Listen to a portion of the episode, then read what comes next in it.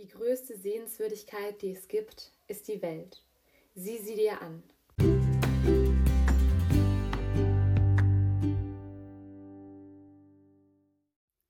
Herzlich willkommen zurück auf unserem Podcast Literatur pur.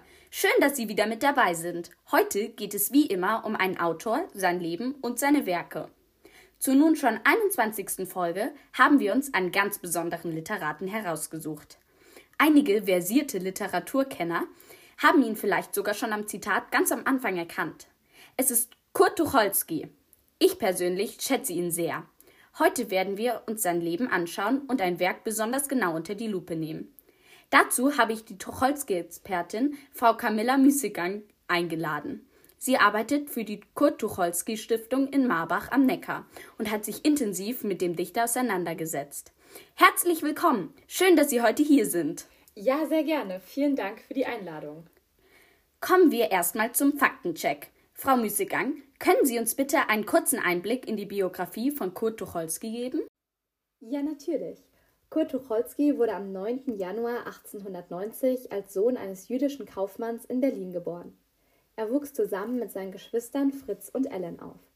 Durch das große Erbe nach dem frühen Tod des Vaters war die Familie sehr wohlhabend. Tucholsky wurde zunächst auf das französische Gymnasium in Berlin eingeschult, wechselte jedoch drei Jahre später auf das königliche Wilhelmsgymnasium. 1909 bestand er dort sein Abitur und begann mit dem Studium der Rechtswissenschaften erst in Berlin und ab 1910 an der Universität von Genf, wo er am 12. Mai 1915 promovierte. Schon früh fing er an zu dichten. Mit nur sieben Jahren veröffentlichte er einen ersten literarischen Beitrag namens Märchen in der Satirezeitschrift Ulk. Auch während seiner Studienzeit galt sein Interesse der Literatur. Er besuchte bekannte Schriftsteller und fuhr zum Beispiel 1911 nach Prag, um Max Brod, einen Freund von Kafka, zu besuchen. 1912 veröffentlichte er selbst sein erstes Werk, die Erzählung Rheinsberg, ein Bilderbuch für Verliebte.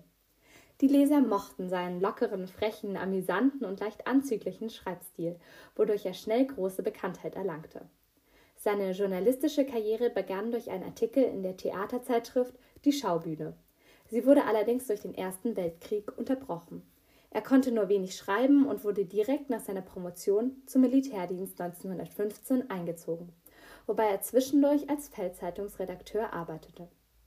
Nach dem Krieg ähm, begann er für die Wochenzeitschrift Weltbühne unter verschiedenen Pseudonymen zu arbeiten. Nebenbei verfasste er unzählige weitere Texte. 1920 heiratete er Else Weil, ließ sich jedoch vier Jahre später von ihr scheiden und heiratete Mary Gerold. Unter den Nationalsozialisten wurden Tucholskys Schriften verboten und er selbst wurde ausgebürgert. Daraufhin ließ er sich erneut scheiden und emigrierte nach Schweden wo er am 21. Dezember 1935 nach schwerer Krankheit im schwedischen Hindars an einer Überdosis von Schlaftabletten verstarb. Vielen Dank. Kommen wir nun zu seinen Werken. Vielleicht kennen ja einige unserer Zuhörer das eine oder andere. Ja, Tucholsky veröffentlichte in seinem Leben über 2500 Texte. Er war ein ganz vielfältiger Autor, der sich nie richtig auf eine Gattung festlegen konnte. Er erstellte Gedichte, Glossen, Erzählungen, Chansons, einen Roman, Essays, Artikel, Kurzgeschichten, Kritiken und weitere Texte. Er veröffentlichte unter verschiedenen Pseudonymen Peter Panther, Theobald Tiger, Caspar Hauser und Ignaz Worbel. Ein Pseudonym steht jeweils für ein Genre und richtet sich an eine bestimmte Lesergruppe. Das erlaubte Tucholsky, große Teile der Weltbühne selbst zu schreiben, ohne dass der Leser es merkte. Kurz nochmal für unsere Zuhörer. Die Weltbühne war die Wochenzeitschrift, für die Tucholsky gearbeitet hat. Ja, genau, um mal ein paar Beispieltexte von Tucholsky zu nennen. Erschien 1913 die Kurzgeschichte Der Zeitsparer, 1925 veröffentlichte er den Auswahlband mit 5 PS, 1929 erschien Deutschland, Deutschland über alles und 1930 das Gedicht Augen der Großstadt.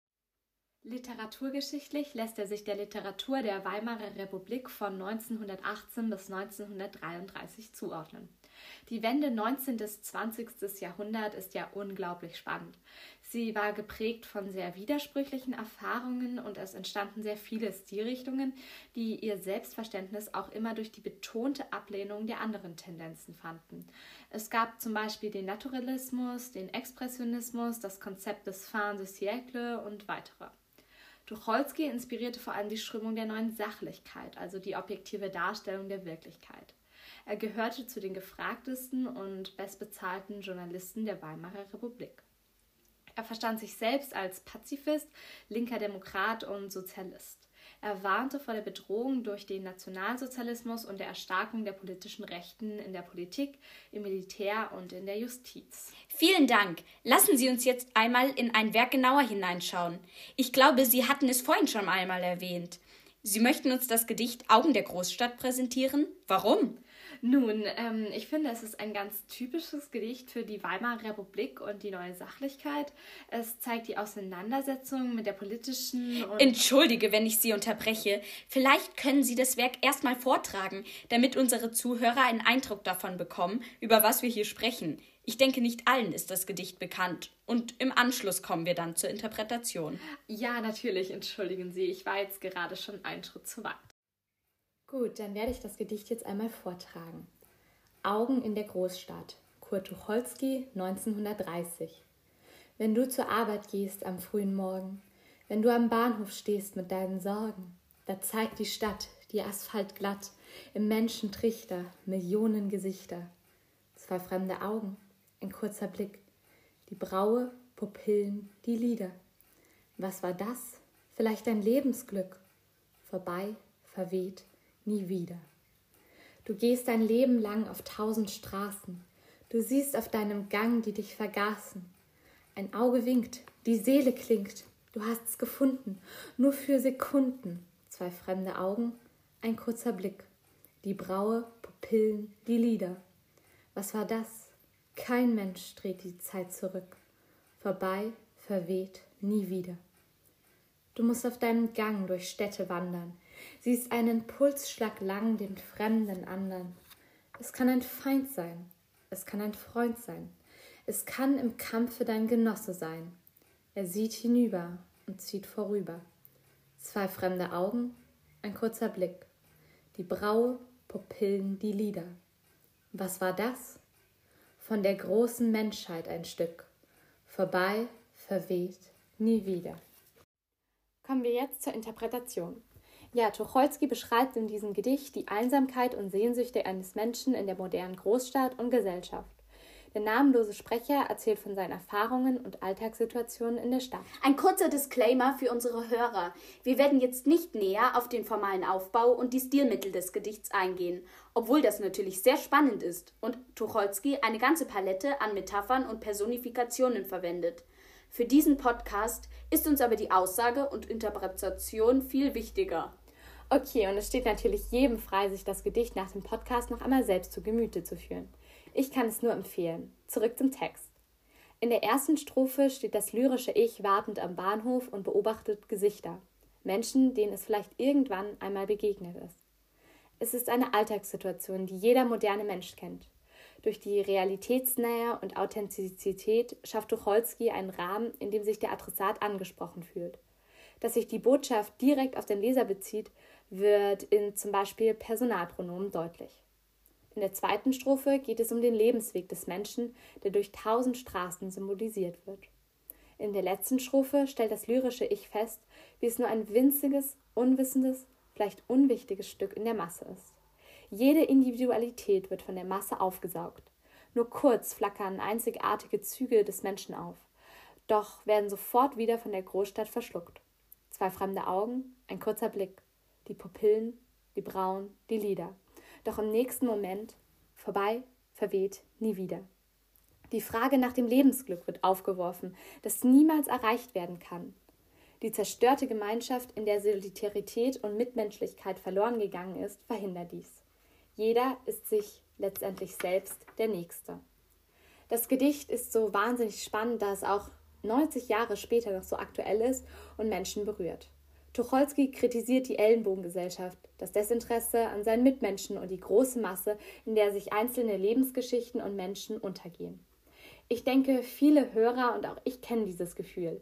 Ich lebe selbst in einer Stadt und auch wir leben in einer Gesellschaft, die auf Leistung ausgerichtet ist und schnell jede abweichende individuelle Handlung verurteilt. Tucholsky bringt das auf literarische Weise beeindruckend in diesem Gedicht zum Ausdruck.